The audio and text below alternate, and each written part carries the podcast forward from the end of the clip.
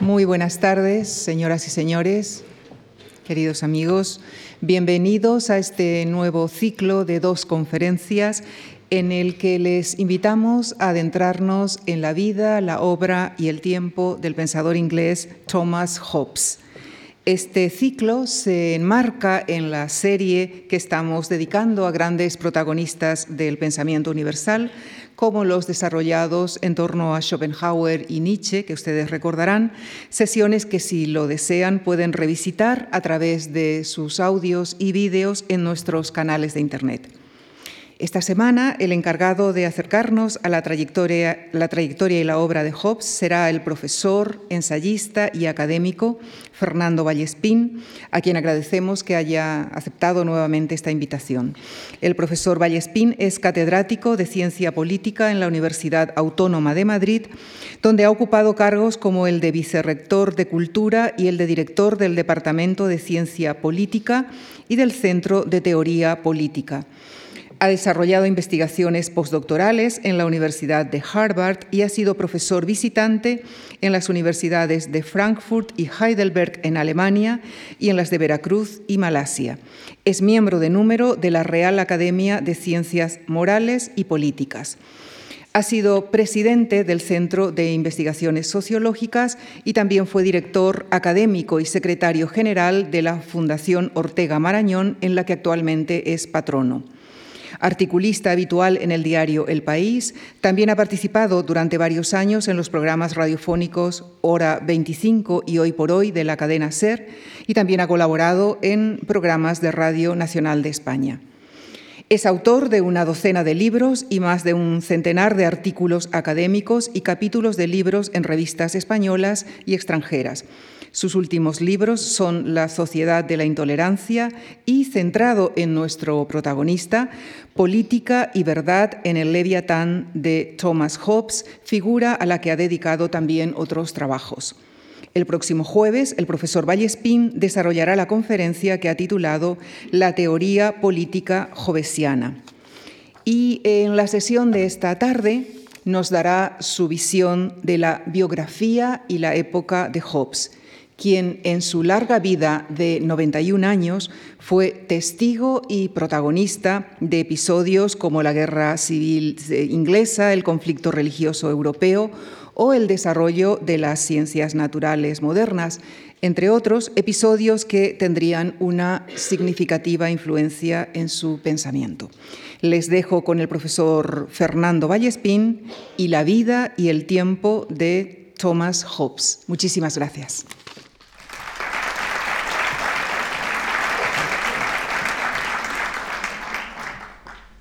Sí, hola, buenas tardes. Em, tengo aquí esto por si me falla el, otro aparato que me han puesto, que me han puesto aquí.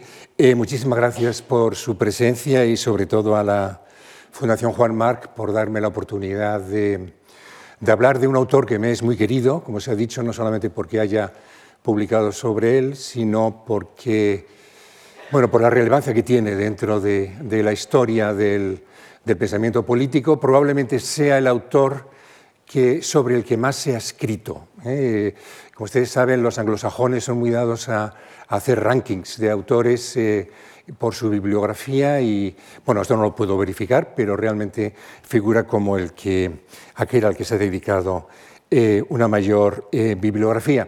Bueno, se ha dicho que, voy a dividir la, la presentación de, de, de nuestra materia, Hobbes, en dos partes. Esta tiene más que ver con la necesidad de enmarcar al autor dentro de una época. No hay ninguna teoría política que se escape de un determinado contexto. Y en el caso de Leviatán, además, yo creo que ese contexto está tremendamente marcado y abarca eh, un periodo fascinante de la, historia europea. Y luego dejaré para, el jueves eh, ya una exposición más analítica de su obra. Eh, a mí la verdad es que cuando hablo de un autor no me gusta empezar, eh, empezar con, su, con, su, vida. Em, prefiero ir incorporando, en todo caso, algunos aspectos de su biografía a la época que le tocó vivir a este, a este autor y es lo que voy a tratar de hacer aquí. Pero antes de nada, antes de empezar a ver dónde nació Hobbes, en qué año, cuáles son algunas de las, algunas de las fases fundamentales de, de su biografía, sí me gustaría hacer una entrada general en lo que es, lo que es su teoría. Y nada mejor que hacer lo que hizo el mismo Hobbes, que es eh, hablar el frontispicio que acompaña a este magnífico libro, probablemente está entre los tres libros fundamentales de la historia del pensamiento político, que es el, que es el Leviatán. Eh, y mm, creo que es eh, necesario entrar en el frontispicio primero porque eh, nos permite comenzar a hablar de la época. este tipo de frontispicios, esta emblemática, todo lo que tenía que ver con con el, el, simbolismo, que tenía que ver con, con estrategias visuales, es algo propio del barroco. ¿eh? O sea, con lo cual, primer encuadre de Hobbes dentro de la tradición del barroco. Y lo que es paradójico, en cierto modo, es que mañana, bueno, no, el, jueves veremos por qué. Lo que es un tanto extraño es ver eh, por qué Hobbes, que presenta una teoría que supuestamente se monta sobre una reflexión científica, vio la necesidad también de seguir manteniendo este tipo de tradiciones Veremos también que utiliza también una enorme cantidad de recursos retóricos en su obra, cuando aquello que viene a decir es que precisamente la retórica solamente sirve para engañar. ¿eh? Eh, creo que hay una explicación, pero bueno, vayamos allá, vayamos a, este, esta magnífica, este magnífico icono. Yo creo que es probablemente es la pieza icónica de la teoría política más conocida. Yo creo que hay un número absolutamente ilimitado de, libros que tienen en su portada alguna parte de, este, de esto que estamos viendo aquí, sobre todo la figura del leviatán ¿eh? sosteniendo el báculo por un lado y por otra parte, y por otra parte la espada.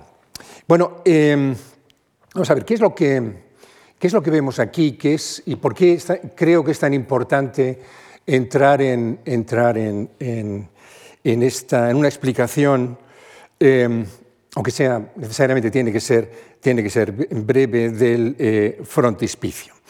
Bueno, pues porque eh, es extraño que un autor que, como digo, realmente lo que quiere es aportar una, una representación puramente científica de su teoría política, bueno, se disputa con Maquiavelo a ver quién es el, quién es el autor, ¿no? que fundador de la ciencia política, eh, aunque realmente el fundador de la ciencia política yo creo que es Hobbes, porque ahí sí que incorpora por lo menos unas reflexiones de ciencia natural moderna. Maquiavelo, pues lo que sí hace es, digamos, eh, eh, tratar de hablar de la política como si fuera una esfera de acción completamente autónoma, sobre todo respecto de la religión y de la, y de la moral. O sea, que yo, si hay que, si hay que eh, bautizar a un autor como el primero que utiliza un enfoque científico, es Hobbes. Bueno, pues eh, lo primero que llama la atención es, eh, es el nombre. O sea, ¿por qué para hablar del Estado Hobbes utiliza un nombre bíblico, Leviatán, que por cierto, yo creo que es, Leviatán es el único Em, sinónimo que tenemos de la palabra Estado, aunque realmente cuando se habla del leviatán se habla de algún tipo de Estado, eh, diríamos que tiene algún componente autoritario, ¿eh? que también es el Estado en el que está pensando evidentemente, que está pensando evidentemente Hobbes. Bueno, ¿por qué utilizar el nombre de? El nombre de una, un monstruo, un monstruo marino, además, tal y como eh, se nos describe en la Biblia en la Biblia para referirse a, para referirse a él eh, e identificarlo con el Estado. Bueno, yo voy a, eh, digamos, es un monstruo además que se asocia a el miedo. Y a mí me parece que, que hay que, cuando uno comienza a hablar de Hobbes, es casi inevitable tener que comenzar a hablar también del miedo.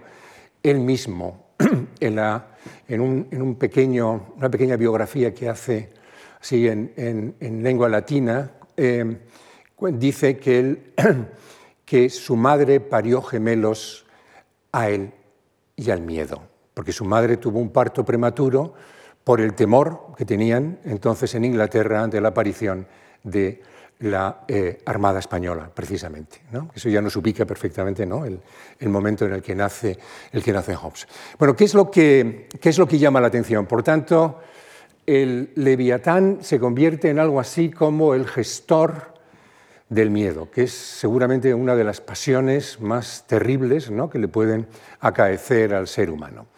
Y en un doble sentido, es decir, el, el leviatán es quien nos elimina el miedo, es decir, el miedo, el miedo a la muerte violenta, es decir, aquellas cuando carecemos de la suficiente protección, nos embarga precisamente el temor. Pero por otra parte, lo que viene a decir, lo que nos dice explícitamente Hobbes, es que el Estado solo puede ser realmente eficaz si es a la vez temido. Es decir, que, que para eliminarnos el miedo, quien quiera que lo haga, ¿eh? digamos, tiene que poseer una autoridad que tiene la capacidad realmente de imponer, de imponer eh, si fuera necesario, la violencia. ¿eh? El monopolio de la violencia, como se sabe, el monopolio legítimo de la violencia, es como Max Weber definía precisamente al Estado. De eso es de lo que se trata. Es decir, que ese monstruo absorba toda la violencia social, la gestione y luego la regule a través de la ley. Entonces, bueno, eh, eh, otra cosa interesantísima que vemos en, que vemos en, el, en, el, frontispicio es, eh, es realmente cómo, cómo nos presenta a aquellos que provocan los desórdenes de su tiempo. ¿eh? Eso entraremos ahora con, más detalle. Es decir, por un lado, allí lo que, lo que estamos es en un tiempo donde se producen conflictos civiles, eso que vemos aquí a la izquierda, ahora entraré un poco en el simbolismo, y conflictos religiosos. Es la época de las guerras de religión. ¿eh? Eh, y la guerra civil inglesa tiene un componente también de guerra, de, guerra de, de religión. Es la época de la guerra civil inglesa y, por tanto, digamos, el bien más ansiado es la paz. Y para que exista la paz, tiene que haber alguien que nos la asegure. O sea, la paz no se produce por sí misma, tiene que haber alguien encargado de la gestión de la, de la paz. Bueno, entonces ahí es donde, ahí es donde quizá esa naturaleza monstruosa ¿no? de, Leviatán es, eh, digamos, a lo que alude Hobbes realmente es que eh, para ser eficaz, ¿eh? hace falta que, que exista alguien que ostenta la espada, es decir, que tiene la capacidad de imponer coercitivamente la ley. Él hace un, juego muy bonito, ¿no? que es una especie de guiño retórico, cuando viene a decir eso de los pactos sin, eh, espada son solo palabras, ¿no? que queda mucho mejor en inglés, ¿no? pacts without the sword are but words. Se juego con, sword y word, words. ¿eh? Es decir, que alguien necesita ejecutar la voluntad de las personas que han acabado entrando en un contrato, que es el contrato social de Hobbes, que veremos con más detalle precisamente el jueves. Pero fíjense, hay, algunas cuestiones que son, que son verdaderamente eh, interesantes en, uh, en la descripción que, nos presenta Hobbes. Hobbes fue quien diseñó este grabado, quien lo ejecutó fue un tal Abraham, Abraham Mose, y lo que, a lo que asistimos realmente es a la personificación de ese monstruo que curiosamente aparece integrado, es decir, que representa el cuerpo político. Es decir, que está, que en, eh, dentro de él nos encontramos a ver dónde he dejado él. Ah, sí. Dentro de él nos encontramos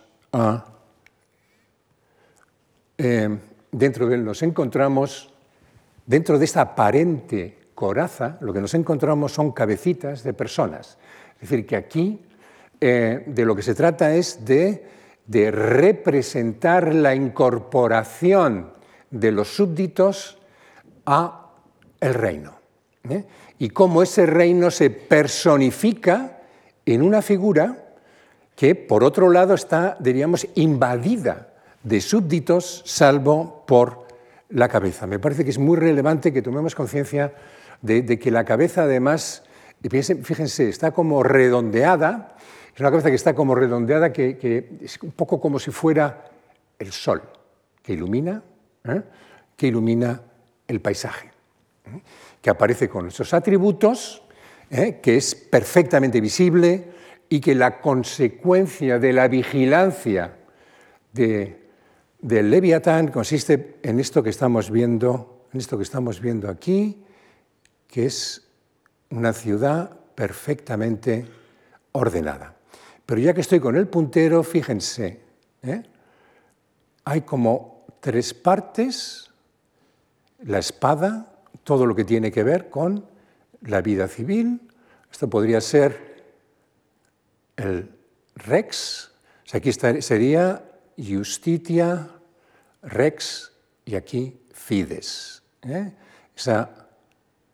Trilogía, ¿eh? o esos tres conceptos que se supone que debe encarnar, que debe encarnar el, el soberano. Pero fíjense cómo esto se baja en la segunda parte del Leviatán, se sigue manteniendo, se sigue manteniendo la distinción entre cada uno de estos ámbitos. Pero el mensaje que nos aporta Hobbes, que creo que es un mensaje tremendamente interesante, el mensaje que nos aporta Hobbes es que tanto un ámbito como otro están bajo ¿eh? el control del soberano. ¿Y por qué quiere transmitir esta idea? Pues por una razón bien simple, ¿eh? que son los levantamientos de, sobre todo aquí, de la aristocracia o digamos, las disputas eclesiásticas la que impiden que la ciudad esté bien ordenada. ¿eh? Esto, eh, fíjense entonces que realmente lo que Hobbes quiere representar aquí es un modelo de política donde se eliminan a, los, a quienes desafían la soberanía encarnada en una única instancia. ¿eh? Esto responde evidentemente a la disputa que hubo entre Corona y Parlamento y a todas las disputas religiosas que realmente, que realmente él tuvo que, él tuvo que, las que tuvo que asistir en su, en su época. Pero eh, a mí hay cosas aquí que me parecen tremendamente interesantes. La coraza, ¿eh? es decir, está armado, pero está armado, como he dicho antes, eso que parece que son escamas, aluden precisamente a la descripción que se hace en la Biblia del leviatán de prietas, de prietas escamas, ¿eh? Em, em, visto desde fuera parece una coraza, como he señalado antes, visto desde cerca, realmente lo que nos, ya somos conscientes de que realmente son pequeños individuos. Bueno, esta es también la teoría de la representación de Hobbes, que es la representación por autorización. Es decir, que los súbditos ¿eh? aparecen representados por la figura del monarca. Y hay algo que no me resisto a, comentar y es eh, lo mucho que se parece este concepto de representación al concepto de representación que nos encontramos muchas veces en, en el populismo o por parte de algunos líderes populistas, donde eso que decía Chávez, no, yo soy pueblo, y de hecho se vestía con la bandera de Venezuela, como sigue haciendo todavía Maduro, es decir, que el, líder incorpora ¿eh? al pueblo y lo incorpora supuestamente como un todo. Eh, eh, Marine Le Pen, en, alguno de los carteles que tenía así electorales, sobre todo en, la, anterior, em, las anteriores elecciones presidenciales, eh, debajo no ponía voté eh, eh, Front National, sino ponía voté la France. O sea, votarle a ella era votar a, digamos, a quien representa todo el cuerpo político. Fíjense qué cosa tan interesante, ¿no? Porque la representación liberal de lo que se trata es de representar a grupos sociales en todo su pluralismo. Aquí de lo que se trata es que el pluralismo social se diluye.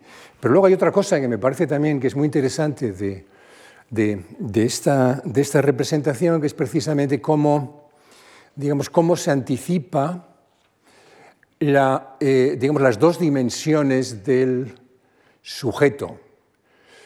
Por un lado, el sujeto que habita, que habita la ciudad o que habita el campo, trabajando en labores agrícolas, que sería lo que eh, después Rousseau llamará el bourgeois, ¿eh? es decir, la persona privada. Y luego, quien se incorpora al Estado, que sería el, el citoyen. ¿eh? Aquí todavía no podemos hablar de ciudadanos, estamos hablando de súbditos, porque lo que se está justificando es precisamente, es lo que se está justificando es precisamente una teoría, una teoría eh, absolutista. Bueno, otra cosa que, que, creo que es fundamental destacar, destacar aquí es el ver cómo se establece el mecanismo de protección. ¿eh?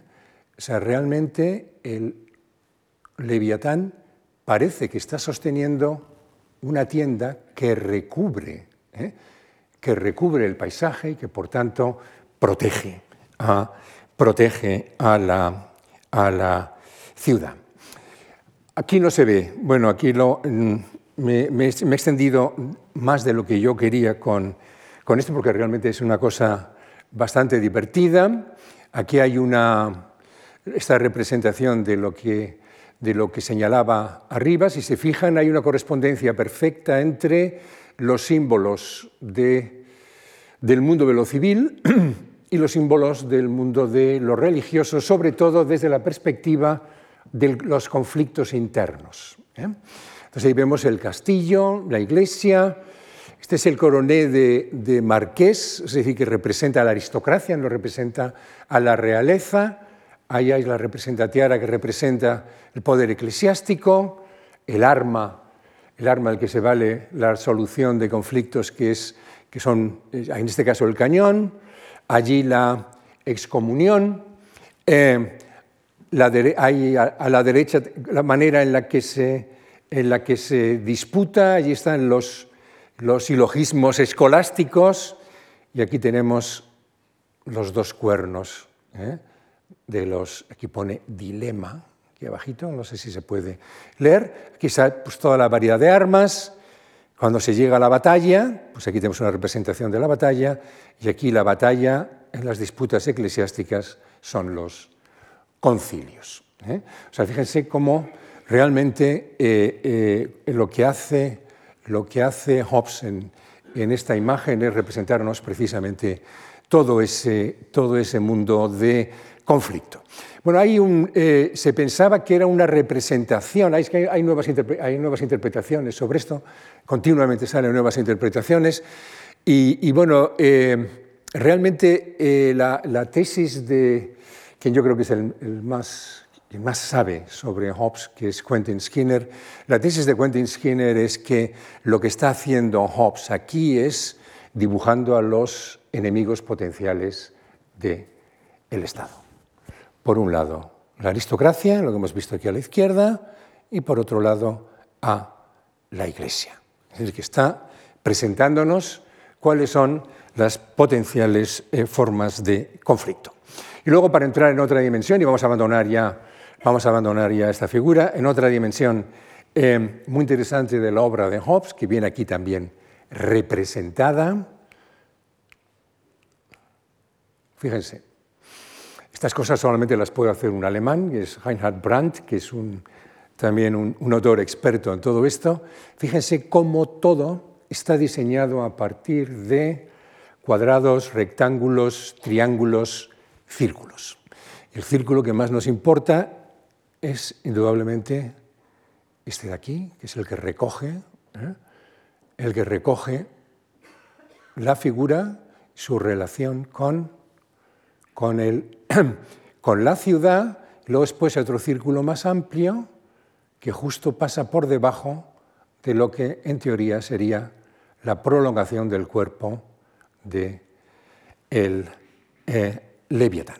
Bueno, esta fascinación ¿eh? por, lo, por la geometría es algo que va a estar muy presente en nuestro autor y que por tanto, que por tanto eh, será algo a lo que nos referiremos, nos referiremos a, lo largo de la lección de hoy y la lección del próximo, del próximo día. Bueno, aquí un pequeño esbozo, esbozo biográfico. Ya he dicho que no voy a, no voy a intentar, no voy a intentar eh, entrar en los detalles de su vida, porque tampoco su vida eh, es una vida interesante. Es una vida interesante en la medida en que, en que acontece en un periodo que es verdaderamente fascinante. ¿eh?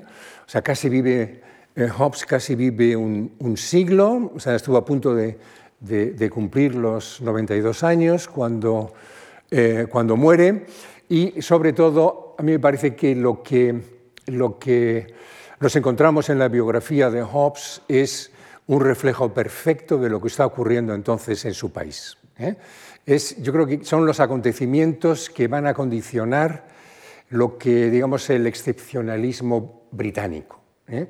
a lo largo del tiempo. Entonces, bueno, pues él nace en el periodo isabelino, pero en el periodo isabelino, en el momento en el que consigue convertir a la reina Isabel, consigue, eh, Isabel Tudor todavía, consigue convertir a, a Inglaterra en una gran potencia gracias a precisamente a la derrota de la Armada Española una gran potencia eh, marítima. Eh, la, digamos, eh, impulsó todo un conjunto de, medidas que son muy importantes para cohesionar una sociedad que era todavía básicamente feudal, la sociedad inglesa de la época. entonces Inglaterra además ya acaba de definir su perfil, su perfil como, como independiente políticamente respecto del papado, es decir, como un país protestante, que eh, además con un vínculo muy directo con la corona, es decir, que en Inglaterra empieza a desarrollarse una religión de Estado. Bueno, afianzamiento de su Estado, liquidación de las disputas feudales, independencia de la Iglesia en lo espiritual. Es el momento enseguida en el que aparece la dinastía de los Estuardo. Eh, eh, eh, con Jacobo I en 1603 y es la época de la guerra civil. ¿eh? La guerra civil que es, es el, digamos que, bueno, em, empieza realmente en 1642, es cuando empiezan las primeras refriegas militares, pero realmente la crisis se produce en el año 1640. Vamos a ver, el, una de las características de el periodo de los Estuardo es, digamos, su reticencia a convocar al Parlamento, eh, o por lo menos para de negociar con el Parlamento la exacción de impuestos. Eh, el Estado inglés no tenía la potencia que sí tuvo, por ejemplo, en Francia o en, o en España. Los Estuardo aspiraron a alcanzar algo parecido a una monarquía absoluta, pero necesitaban de la aprobación de los representantes, tanto en la Cámara de los Comunes como en la Cámara de los Lores, de los, de los impuestos. Entonces ahí es donde en 1640 es cuando después de no haber conseguido que se la aprobara a lo largo de mucho tiempo, deja de convocar, deja de convocar al Parlamento, cuando convoca al Parlamento, ese Parlamento eh, le niega los fondos y a partir de ese momento se produce el divorcio entre el Parlamento y la corona y de ahí va a acabar produciéndose bueno, lo que después se llamaría la guerra civil. Es parlamento corto porque no duró, no duró, eh, eh, prácticamente, no duró prácticamente nada. Fíjense qué cosa tan, tan interesante. En la guerra, en la, perdón, en la Revolución Francesa nos vamos a encontrar con algo, con algo muy parecido, con, una diferencia, digamos, temporal considerable. Los estados generales, si no recuerdo mal, eso digo de memoria, no se habían reunido, no habían sido convocados por ningún rey francés desde 1610. Cuando se convocan en 1788 es cuando estos se rebelan y se pone en marcha lo que acabaría siendo inmediatamente la Revolución Francesa. ¿eh? es decir, que, cuidado, cuidado porque cuando se incorporan, digamos, a lo que podríamos llamar eh, los órganos de representación popular, burguesa o, aristocrática, eh, si la, disputa entre, entre monarquía y, entre monarquía y todos estos grupos sociales eh, está irresuelta, cuando por fin se reúnen, pues puede dar lugar realmente a, este tipo de, revueltas. Bueno, eh, hay algo que normalmente no, la gente, en lo que la gente no cae, que es en la ejecución de, de Carlos I, la proclamación de una república en Inglaterra, la famosa República de Cromwell, luego el protectorado de Cromwell hasta 1658, que es cuando muere. Yo tengo aquí un, he incorporado una imagen, perdón, creo que está más adelante. Sí, aquí está, una imagen ¿no? de, que refleja el momento en el que es ajusticiado, es ajusticiado Carlos I. Eh, estoy leyendo ahora una novela de un autor que es, que es muy interesante, de un autor de bestsellers que se llama Richard Harris, como ese famoso actor británico de hace ya varias décadas, que, va de, de, cómo cuando se produce, cuando se produce la restauración, cuando se produce la restauración en, en Carlos II, el hijo de Carlos I, en Inglaterra, pues se enjuicia y se ejecuta a todos aquellos que formaron parte del Consejo que había, que había sentenciado a muerte a Carlos I. Y algunos consiguen escaparse a Estados Unidos y luego pues, se manda una delegación para buscarlos y poder también ajusticiarlos en su caso. Bueno, pues está montada una novela histórica precisamente sobre este acontecimiento que me parece, bueno, que, que ahora me está distrayendo y que me permite además seguir metiéndome en este, en este periodo. Bueno, el, el problema con, con Carlos II y por lo que hay un cambio de dinastía casi inmediato es que su hijo, quien, eh, quien estaba destinado a ser Jacobo II, eh, fue acusado de, de católicas. ¿eh? Como saben, los, los, ingleses siempre fueron antipapistas ¿no? desde, desde, desde los Tudor y a partir de ese momento pues, hubo una especie de revuelta que no salió a la calle, una revuelta entre las élites que lo que hizo fue apartar a, apartar esa posibilidad, que es lo que se llamó Revolución Gloriosa, aunque ya he dicho que no fue propiamente una revolución, que da con el Revolutionary Settlement de 1689, o sea, el acuerdo revolucionario, y entonces se instaura la nueva dinastía, que es la dinastía de Orange, Guillermo de Orange, que un príncipe holandés estaba casado con María, la hija precisamente de Carlos. O sea, con lo cual, eh, con lo cual hay un cambio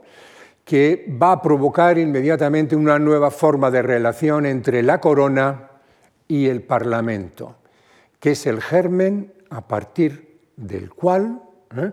ese gobierno de King in Parliament, ¿no? el rey en el Parlamento, poco a poco se va a convertir en un tipo de gobierno que acabará tomando la forma de, no del rey en el Parlamento, salvo en acontecimientos muy específicos, sino que eh, lo que nos vamos a encontrar es, es un rey muy apartado de la política cotidiana y es su gobierno el que realmente cada vez eh, se, siente, se siente obligado a buscar el apoyo dentro del Parlamento. O sea, algo que es muy cercano a lo que nosotros ahora mismo llamamos el gobierno parlamentario, precisamente.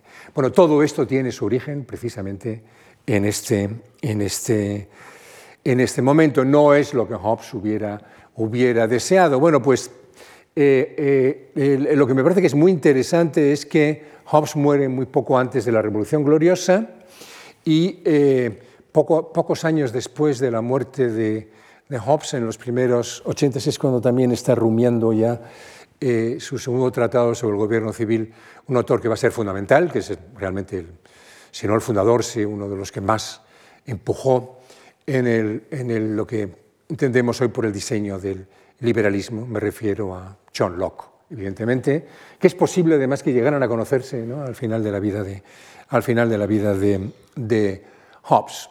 Bueno, aquí eh, esto no voy, a, no voy a insistir mucho porque me parece que, bueno, que son datos, datos biográficos, familia humilde, eh, su padre abandona la familia precisamente porque le buscaba, le buscaba las autoridades porque había matado en una reyerta a a otra persona y desaparece, se hace cargo de él eh, un tío, eh, guantero, eh, que le proporciona le proporciona una enseñanza escolar.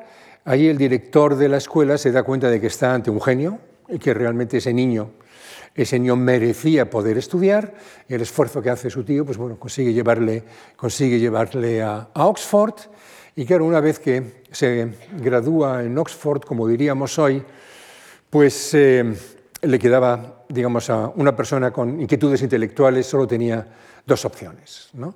o entrar al servicio de una gran, de una gran familia o bien dedicarse a la, digamos, a, convertirse en clérigo.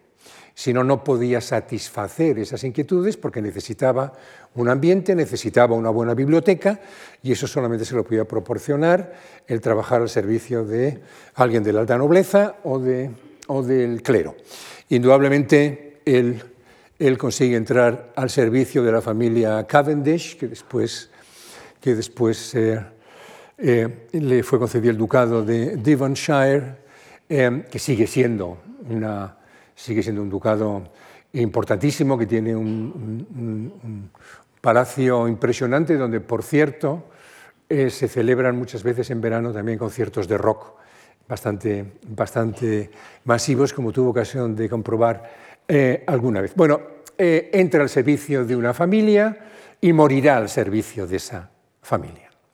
Pero al entrar al servicio de esa familia le pone en contacto con determinados circuitos intelectuales, uno que se llama el Grand Tew y otro de Welbeck, em, muchos de ellos eh, protagonizados por miembros de esa misma familia, primos del primer, eh, de su primer pupilo, que era William, William Cavendish, eh, y eso le pone en contacto con una élite intelectual que no solamente discute cuestiones que tienen que ver con la política, sino que discute cuestiones que tienen que ver con eso que entonces se llamaba la nueva ciencia natural.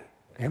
Y esto es muy importante. Esto es muy importante porque entonces Hobbes, que había tenido sobre todo una educación de tipo humanístico, comienza a tratar de desarrollar eh, un interés por, eh, sobre todo por la matemática, Dentro de la matemática, después lo que le fascinará, como he dicho antes, es la, es la geometría, pero acaba convirtiéndose también en, un experto en, física. Tiene, tiene, incluso algunos tratados interesantísimos, según dicen, yo de esto no puedo opinar, sobre óptica. A donde quiero llegar es que Hobbes se convierte en un científico. ¿eh? Es decir, que hoy diríamos que su carrera y su vocación era la ciencia. Pero curiosamente, los acontecimientos históricos digamos, impidieron que pudiera desarrollar hasta donde él hubiera querido esa vocación y lo que empezó es a tratar de incorporar algunos elementos que estaba, que estaba incorporando de sus estudios de sus estudios de física, incorporarlos, incorporarlos a su explicación de la política. Es un momento, este es uno de los, esto es muy importante decirlo, ¿eh? quizá lo más interesante de este periodo no son las batallas, las guerras, si ajusticiaron o no a un rey. ¿eh? Eh, lo más interesante de este periodo es que muy probablemente, y en contra de la opinión de Habermas, que piensa que la esfera pública se construye aparece por primera vez en la ilustración, en particular en la ilustración francesa, yo creo que es aquí donde comienza a aparecer una esfera pública de intenso debate político. ¿eh? Esto es, es, muy relevante, ¿eh? hay que tener en cuenta que, bueno, que, que, que, que esa, también hubo una protosfera pública precisamente desde la aparición de Lutero y de otras sectas protestantes, o sea, que, la lucha política se hacía a través de panfletos, ¿eh? la gente participaba activamente en lo, que eran, en lo que eran debates políticos, etc.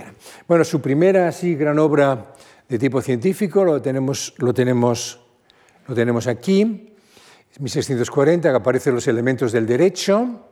¿eh?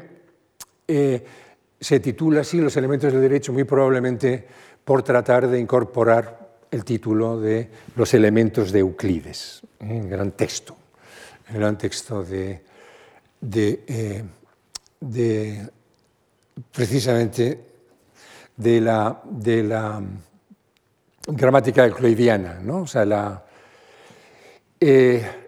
la matemática, ¿no? que es la que realmente, la parte de la matemática que realmente es la que fascina a nuestro autor. Bueno, comienza la, eh, eh, a partir de ese momento, Hobbes es de los que defienden la posición del rey y de la alta nobleza, precisamente porque está al servicio, al servicio de la misma, y entonces el, ese libro, pues claramente que se ve claramente como realista o royalist, pues lo que hace es que le, le, provoca la necesidad de tener que exiliarse y entonces él se va a exiliar en Francia, donde va a ser profesor de matemáticas del futuro Carlos II. Él tenía ya ahí toda una red intelectual a través del grupo del padre Mersenne, donde había otros grandes de, otros grandes de la ciencia natural moderna, como puede ser por supuesto Descartes, que se iba fatal, se iban fatal entre ellos, o Gassendi, todo un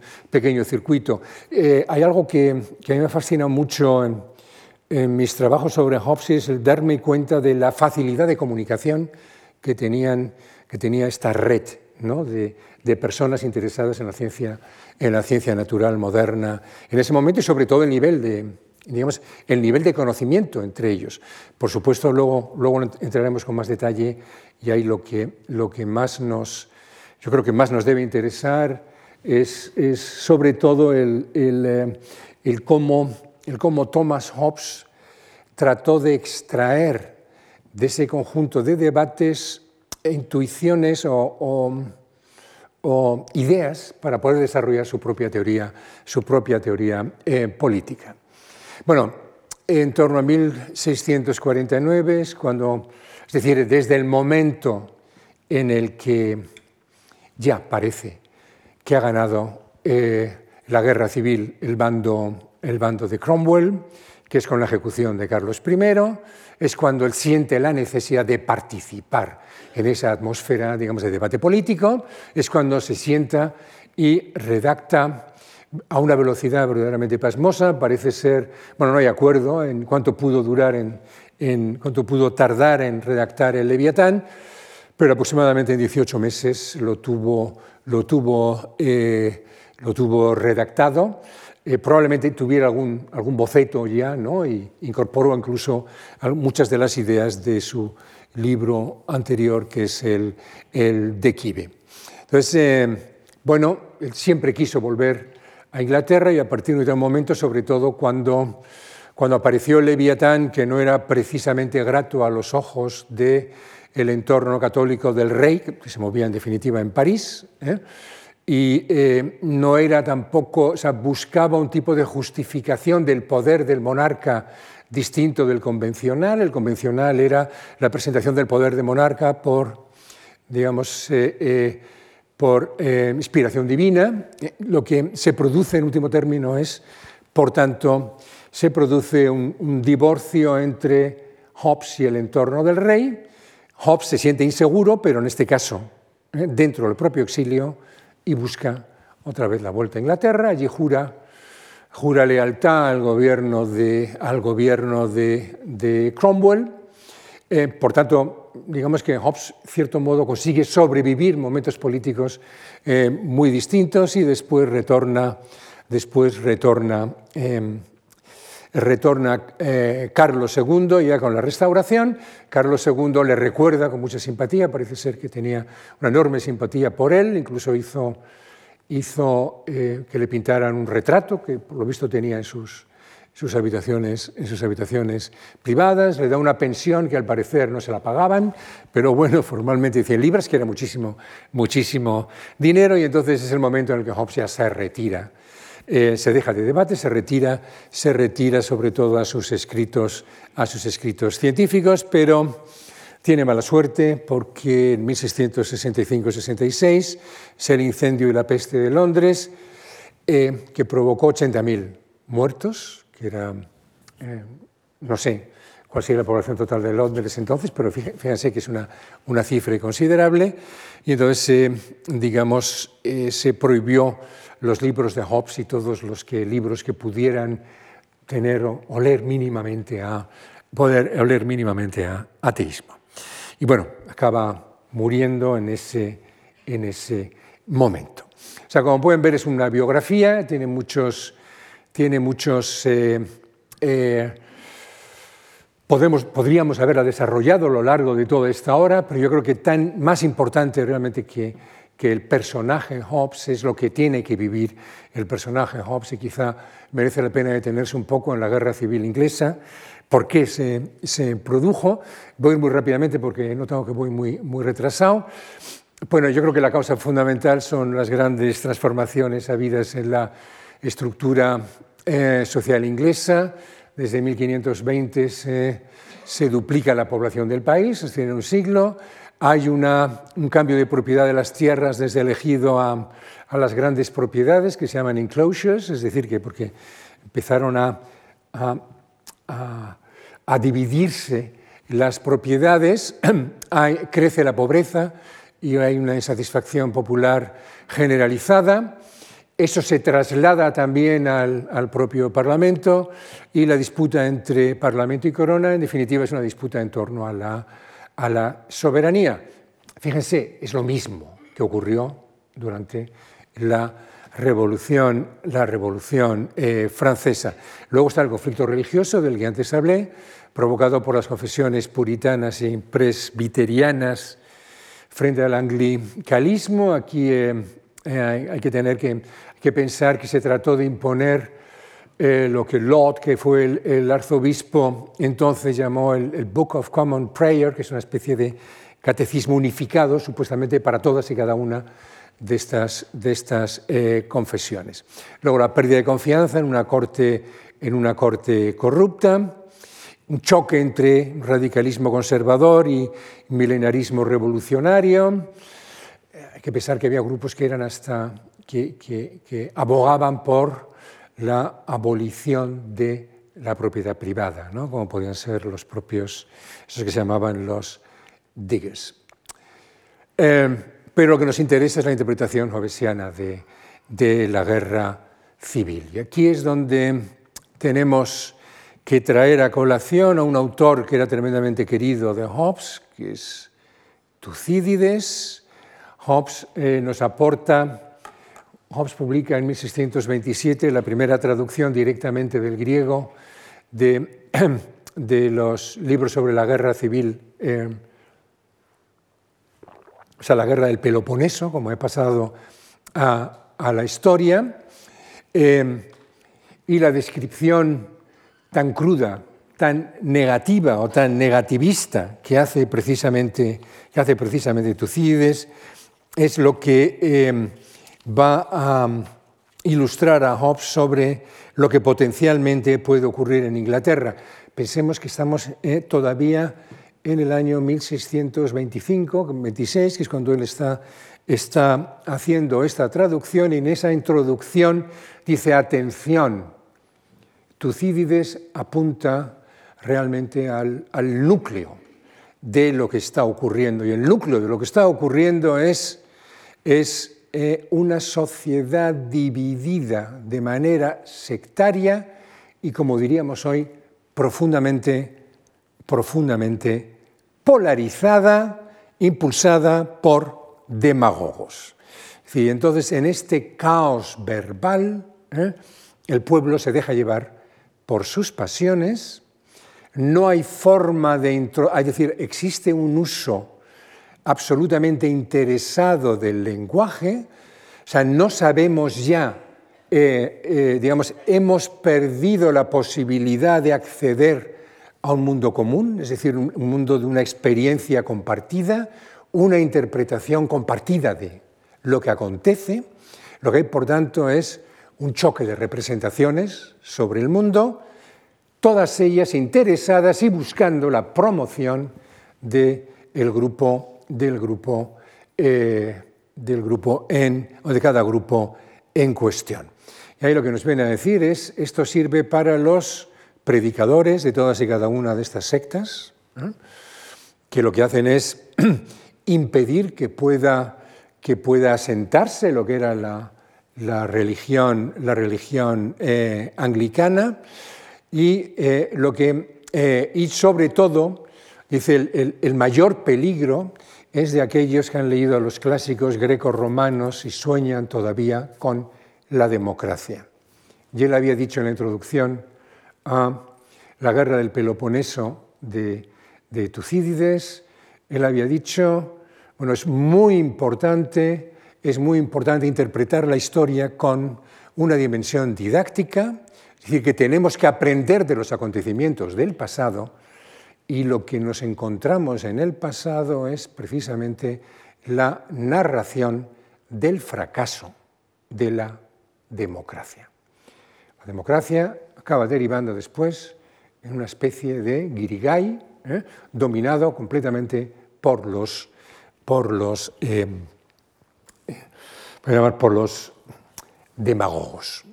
O sea, fíjense, no es muy distinto del análisis que estamos haciendo hoy de, muchos, de, muchas sociedades políticas. ¿eh? Es decir, el populismo lo denunciamos precisamente por eso, las fake news, o sobre todo eso que se llama posverdad, realmente es, lo que ha facilitado es que ya no tenemos un punto de referencia común ¿eh? al que poder referirnos, sino que cada uno hace su propia lectura de la realidad, que es la que se creen los fieles, ¿eh? Aquellos que simpatizan con cada una de las posiciones. Bueno, esto es lo que Hobbes llama la guerra con la guerra con las plumas o la guerra con la pluma, la pluma de escribir, se entiende. Es decir, que son que él también lo llama la guerra de las opiniones. Eh, ¿Qué está pasando aquí? Bueno, lo que está pasando aquí es que hemos llegado a ese punto en el que comienza a aparecer el mundo moderno y una de las características del mundo moderno es que se nos ha fracturado esa visión, esa cosmovisión homogeneizadora, cohesionadora de las sociedades que se asentaba sobre una eticidad cristiana, ¿eh? de la que, digamos, donde había pocas disensiones, se había conseguido un tipo de estabilidad, además, relativamente, relativamente, eh, relativamente eh, fuerte. Y entonces, poco a poco, esto se está rompiendo. O sea, aparece el conflicto de las opiniones. Claro, aquí entonces, eh, digamos, un, un filósofo diría que es el momento en el que aparece un pluralismo de concepciones del bien. ¿eh?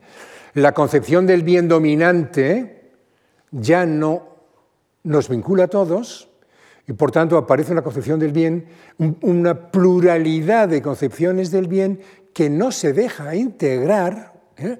dentro de un consenso en torno a cómo hemos de vivir, no solamente como sociedad, pero ni siquiera en torno a cómo hemos de gobernarnos. ¿no? Y este es, claro, ¿cuál es el problema? Pues el problema es, pongo al final, de la guerra con las plumas se pasa a la guerra con las armas. Velum cum calamis, que es un término que utiliza en su libro en, latín de tipo político, lo veremos al final ya al hablar un poco más de la obra, eh, es la guerra con la pluma, es decir, es la guerra ideológica. Es decir, la fuente del conflicto británico tiene que ver precisamente con que el país se había, convertido en un país infinitamente más complejo de lo que fuera con anterioridad. Claro, aquí hay que, esto hay interpretarlo también como una expansión ¿eh? de, de, la imprenta, es decir, que la posibilidad de acceder a posiciones eh, políticas diferentes era infinitamente más sencilla de lo que ocurría con anterioridad ya incluso dentro de esa nueva burguesía ya no, ya no bastaba, ¿no? no bastaba con esa visión, eh, digamos, esa visión tradicional.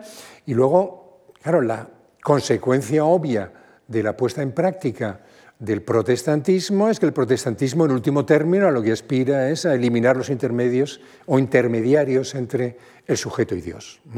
Con lo cual, el que proliferaran las sectas protestantes era, iba de suyo. Y luego con gran penetración también dentro de la propia Cámara de los Comunes, que estaba infestada de de grupos, sobre todo los grupos em, puritanos, ¿no? Em, em, de grupos puritanos fundamentalmente. Por tanto, Hobbes diseña su teoría política buscando una teoría que fuera capaz de establecer un orden pacífico y estable, es decir, un conocimiento seguro, ¿eh?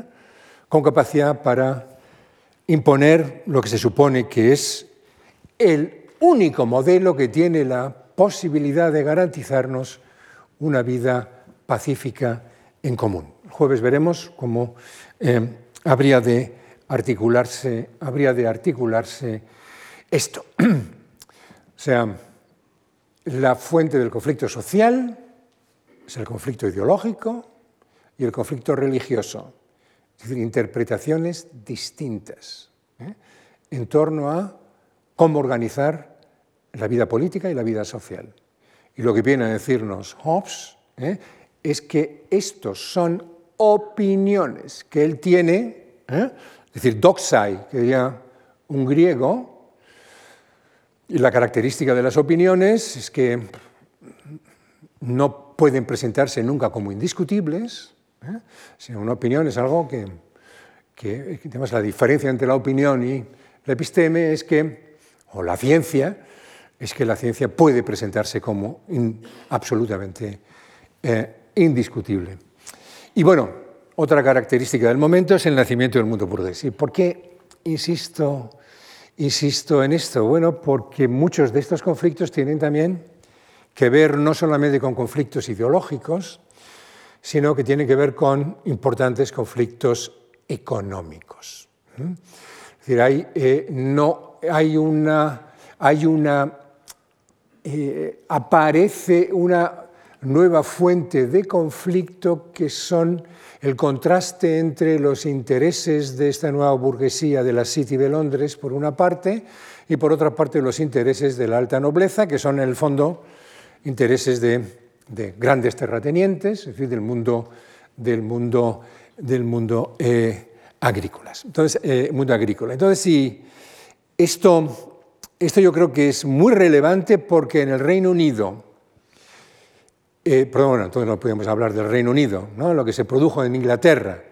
En aquel momento fue un, enorme choque entre estos dos grupos de interés, como se produciría después, evidentemente, en el continente, sobre todo, sobre todo en Francia, ¿no? con, con, con la revolución, pero con un matiz que yo creo que es, que es muy interesante, que quizá tuviera que ver también con esa convivencia entre nobleza y, burguesía dentro de, digamos, de las propias cámaras eh, parlamentarias. Y es que la, burguesía, eh, perdón, la aristocracia terrateniente que había hecho un, auténtico dineral con la expropiación de los bienes de la Iglesia, es decir, que los, los ingleses tuvieron su desamortización. ¿eh? en el siglo XVI, mientras que nosotros tuvimos la desamortización, ya bien entrado el siglo XIX, ¿eh? hay una gran diferencia. Es decir, todos esos bienes entraron en el mercado, lo compró la aristocracia, la aristocracia, eh, digamos, expandió sus rentas y ¿qué hizo? Invertirlas en la City, en las nuevas compañías que comenzaban a aparecer dentro de, dentro de una, digamos, un impulso comercial que ya fuera a través de Holanda, ya fuera a través de las propias compañías inglesas, como la compañía de Virginia, donde tenía, donde tenía puesto gran parte de su dinero los, los Cavendish y donde el propio Hobbes tenía acciones, Hobbes acudía a las juntas de accionistas de la compañía de Virginia, es decir, que tenía su negocio en las, en las, eh, en las em, colonias de, de, América del Norte, ¿eh? lo que después sería digamos, la costa este de los, de los Estados Unidos, eh, sabemos que aquí de repente nos encontramos ante algo tremendamente interesante, como es, por un lado, por un lado eh, hay digamos, un choque de legitimidades, porque hay una visión muy diferente de cómo tiene que organizarse la vida política, la burguesía es muy favorable al, digamos, a un mayor control de la vida política a través del Parlamento, la alta nobleza, por el contrario, quiere seguir con la tradición de apoyar a, la corona, pero sin embargo, poco a poco, digamos, sus intereses económicos se van unificando. ¿eh? Y esto también es muy posible que constituya una de las grandes, eh, digamos, un, aquí sí que se va a producir un pacto social implícito que acaba concretándose en la famosa Revolución Gloriosa, ¿eh? Que es cuando de repente incluso la propia aristocracia toma conciencia de que es mejor un gobierno controlado por el Parlamento ¿eh?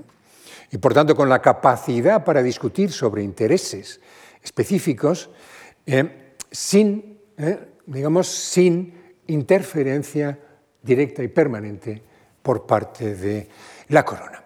Y bueno, hay una interpretación de toda la obra jovesiana que, es, em, que curiosamente nace en Rousseau, que es lo que se ha a llamar la, interpretación marxista, un pues, autor que cito ahí, que se llama, eh, Macpherson, em, que es, eh, digamos que el, hombre jovesiano que describiremos el jueves es, está marcado por, por eso que Macpherson, me parece que es como se pronuncia, eh, llamaba el individualismo, el individualismo posesivo. Es decir, es un sujeto que, eh, digamos, que siempre pone por delante su propio interés por encima del interés del, del, colectivo, por tanto que tiene una visión puramente utilitaria, que trata de maximizar siempre su propio interés, por tanto ese ser que está marcado por la, por la codicia, ¿eh? no es, es, un ser que eh, comienza a desarrollarse precisamente dentro de esta nueva sociedad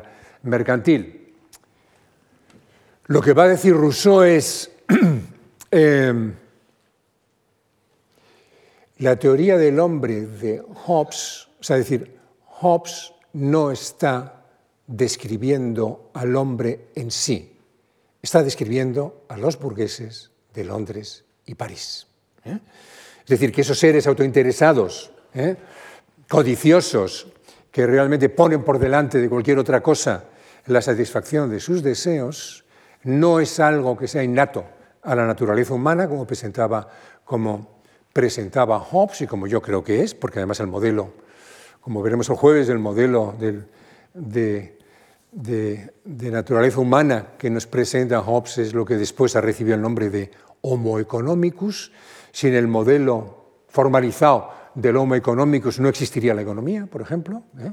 Es decir, que, hay, o sea, que, algo debe tener el modelo hobbesiano que funciona, por lo menos en los análisis económicos. Pero bueno, eh, eh, sí es muy, muy, muy posible que en la visión que tiene Hobbes eso, eso tuviera mucha relevancia, sobre todo, como se lo he mantenido durante tanto tiempo, seguro que, seguro que lo recuerdan, fíjense cómo el leviatán se mantiene, bueno, está en la costa, estamos hablando de la representación de Inglaterra, y con, su, con sus dos armas, em, el leviatán no interviene en la ciudad, la protege ¿eh? O sea que implícitamente hay una distinción, que es la distinción liberal clave, entre sociedad por un lado y Estado por otro.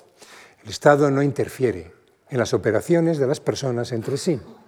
Claro, ¿cuál era el problema fundamental para esta sociedad mercantil?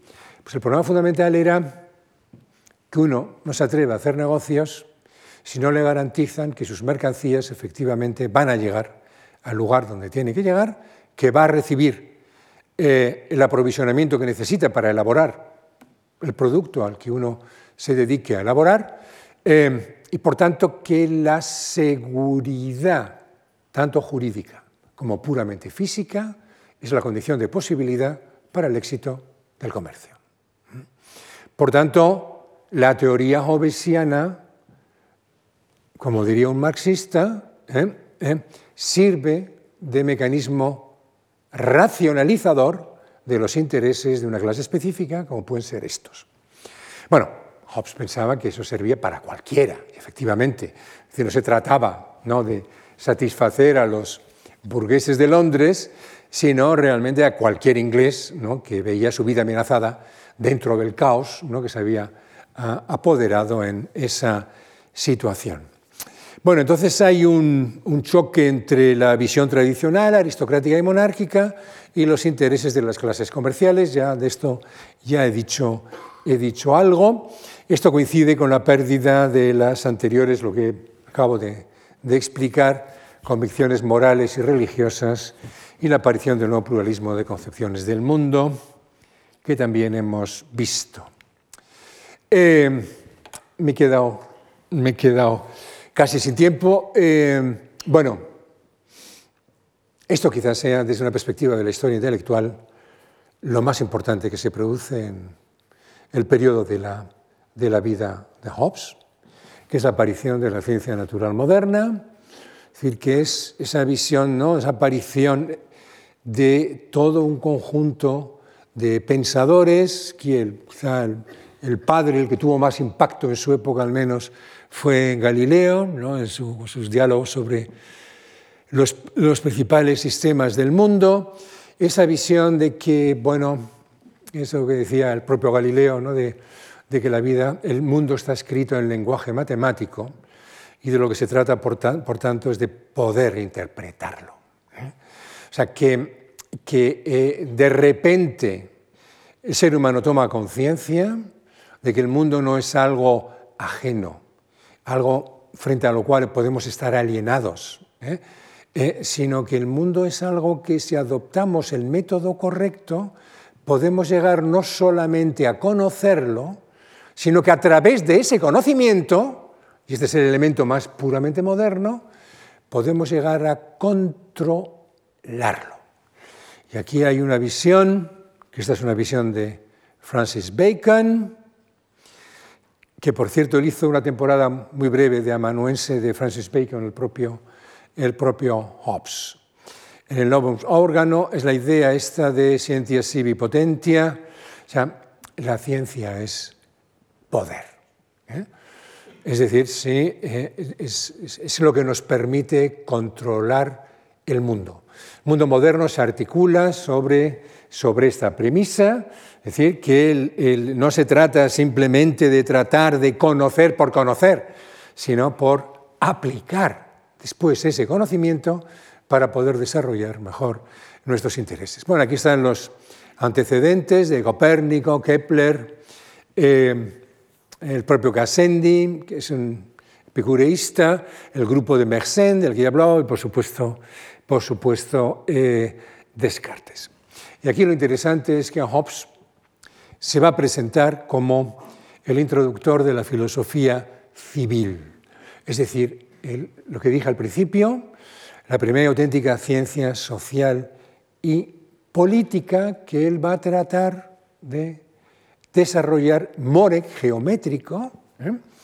Eh, que garantice de forma definitiva el establecimiento de la paz. Aquí cito una frase suya literal, la física es algo muy reciente, pero la filosofía civil lo es aún más, eh, ya que no es más antigua que el libro que escribí sobre el ciudadano. O sea que lo que viene a decirnos Hobbes es lo anterior eran historietas, eran opiniones, Cicerón y tutti quanti, ¿eh? ahora a partir de mis escritos lo que nos encontramos es ciencia. Eh, esto también está en, la introducción del, decime, del y esto me parece que es muy relevante. ¿eh? Dice, la filosofía constituye una unidad cuyas partes solo difieren en nombre debido a la diversidad de las materias sobre las que versa. No son más que ramas que remiten a un tronco común o diversos mares a los que solo la atribución de nombres distintos puede permitir distinguirlos del común océano en el que se funden. O sea que aquí está anticipando lo que después va a ser una de las pretensiones del positivismo, que es en el fondo el hecho de que solamente existe un método ¿eh? y que ese método nos puede guiar en todas y cada una de las disciplinas o especialidades a las que nos podamos nos podamos eh, dedicar. Claro, Hobbes se considera, lo dije, Hobbes se considera fundamentalmente un científico. ¿eh? Pero claro, él no lo llamaba así, él era un filósofo natural. Y aprovecho para decir algo que a mí me parece que es, un, que es por lo que es tan tremendamente relevante este periodo y todos esos personajes que forman parte de, que son los creadores de la ciencia natural, natural moderna. El próximo día veremos cómo aplica realmente su método científico al estudio de la política. Lo que me parece, lo que me parece muy interesante es que hagamos la siguiente reflexión, ¿no? Porque esto es, aquí es donde está, el, insisto, el hecho diferencial de lo que luego llamaremos Occidente, que es como esa unión entre Atenas y Jerusalén que se va a producir, que se va a producir en la Edad Media precisamente con la teología, con un personaje clave que es Tomás de Aquino, que es cuando de repente la mente, las digamos, la mente cristiana se atreve a pensar sobre aquello que nos desvela el Evangelio, la Biblia, es decir, los textos sagrados, se atreve a interpretarlo valiéndose del instrumento que nos viene de Atenas, que nos viene de Grecia, que es la razón. Entonces, una vez que la razón se pone en marcha, en principio al servicio de la religión, ya no hay quien pare ¿eh? ese desarrollo de la razón hasta que provoca la ruptura de la teología, empieza a aparecer una filosofía, una forma de reflexión autónoma, y dentro de la propia filosofía nos encontramos con esa especialidad llamada filosofía natural que de repente toma conciencia de que ya no tiene nada que ver con eso que hacen otros filósofos, metafísica, etcétera, estética, todo lo demás. Y ahí es cuando se producía el divorcio de la ciencia y a partir de ahí, a partir de ese momento, es cuando nos vamos a encontrar con eso que serán los grandes logros, digamos, de nuestra cultura occidental, que es precisamente el enorme desarrollo científico que se produce. Bueno, pues Hobbes es uno digamos, de estos héroes, ¿no? de, estos, de, los introductores de esta visión épica, ¿no? de la necesidad de tener que de, seguir pensando, ¿eh? de seguir pensando y de seguir pensando además de tal forma que no nos quedemos solo en el análisis de la naturaleza, porque tan importante como controlar los fenómenos de la naturaleza, prevenir inundaciones, eh, eh, curar enfermedades, etc., está el buscar una ciencia de la política, es decir, una ciencia que nos permita vivir en paz y aplicando en la medida de lo posible la justicia. Bueno, este, es, este va a ser el, el empeño jovesiano. ¿eh? Y aunque el resultado no sea aquello que todos nosotros hubiéramos deseado, es muy posible que Locke nunca hubiera pensado el liberalismo si previamente no hubiera habido alguien que se atreviera a pensar de una manera tan autónoma, aunque luego el resultado fuera la legitimación del, absolutismo. Por tanto, en, Hobbes se dan cita, y con esto de verdad acabo, en Hobbes lo que se da cita es, precisamente todos esos todas estas novedades que nos encontramos en el devenir de la historia europea, un periodo trágico. Piensen que desde 1618, cuando aparece la Guerra de los 30 años, en la Guerra de los 30 años se dice que murió prácticamente, sea, más de la mitad de los varones alemanes, por ejemplo, ¿no? porque eran los que estaban en el frente, más de un tercio de la población de Alemania, aparte de en otros lugares, es una época también de, pestes, es una época tremendamente difícil, pero yo creo que iluminada por ¿eh? estas mentes que lo que tratan es de buscar no solamente un mejor entendimiento del mundo, del cosmos, de, de, eso que nos rodea, los seres humanos, por el mero hecho de existir donde existimos, sino también que no cejará en ningún momento de tratar de buscar una solución para la mayoría de los problemas políticos que se nos presentan. Muchas gracias.